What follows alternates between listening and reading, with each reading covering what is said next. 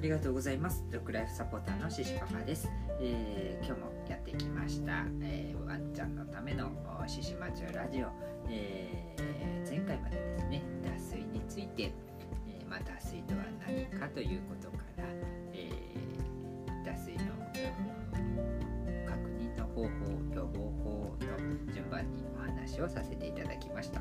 で、えー今回ですね、えー脱水シリーズ最後のお話しもし脱水になってしまったらどうしたらいいでしょうかというところをお話しさせていただきます。であの実はですね前回までのところでほぼほぼお話が終わっておりまして、えー今回脱水になってしまったらというところそんなに長いお話にはなりませんので、えーまあちょっと簡単に、えー気楽にね聞いておいていただけたらいいのかなと思います。では早速内容の方に入っていきます。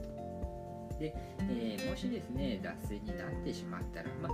一番大事なのは前回までにお話しした予防法とかねそういったところになるんですけれども、えどれだけ万全を期してもあどうしても脱水になってしまうことっていうのはあります。例えばあの、まあ、ワンちゃんのためにこう冷房をねずっとオンにしてでお出かけしなきゃいけなくなってこう家を留守にして帰ってきたら、まあ、停電とかなんかあったのかこう冷房が切れてたみたいな。でお部屋の中がすごい暑くなってたみたいなことはあ実際にありえます。はい、ですので、あのーまあ、万が一、えー脱水にワンちゃんがなってしまった時ですね、えーはあまあ、症状にもよるんですけれどもまず迷わずにあの病院に行ってもらうのが一番いいかなと思います。あのーまあ水になってるからといってびっくりしてねワンちゃんに急激にたくさん水を飲ましてあげるっていうことは絶対に避けてください。あのー真っ先にねああ脱水だってなって水をあげるってことはしそうになるんですけれども実は脱水っていうのはですねただ水がなくなるっていうだけではなくて、えー例えばナトリウムであるとかあとカリウムとかねそういったこう、まあ、ミネラルと言われるものっていうのがあの水と水分と一緒になくなってしまっているんですね。ですのでそのあたり水分とともにミネラルの方もあの失われた分ですね不足してしまっている分を一緒に補給してあげる必要があります。ですのであのー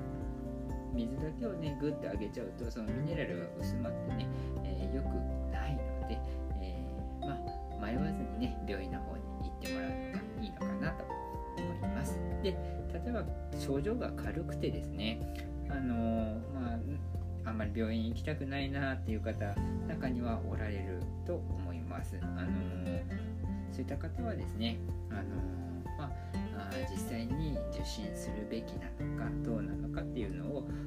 動物病院の方に電話で、えどうしたらいいかっていうのを聞いてもらうっていうのも一つの方法かと思います。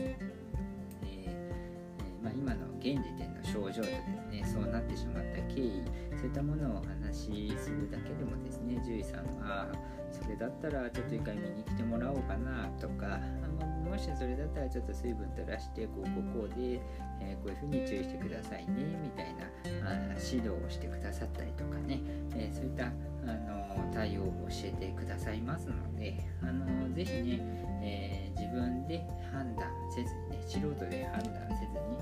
ぜひプロの意見を聞いてみるというのをやってみてください。はい、ということで、えーまあ、今回で、ね、脱水のお話は終わりとなります。えーまあ、この脱水っていうのはですね、えーまあ、人に関しても犬に関しても水分というのはとても体に必要不可欠なものになりますので、えワンちゃんのためにもですね脱水にならないような環境をしっかりと整えてあげてそれでももしなってしまったらすぐに病院にかかるようにしてあげてください。ということで、え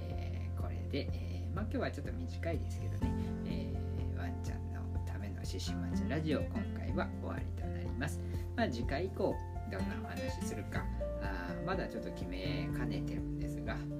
また楽しみにしていてください。ということでどうも最後までご視聴ありがとうございました。失礼いします。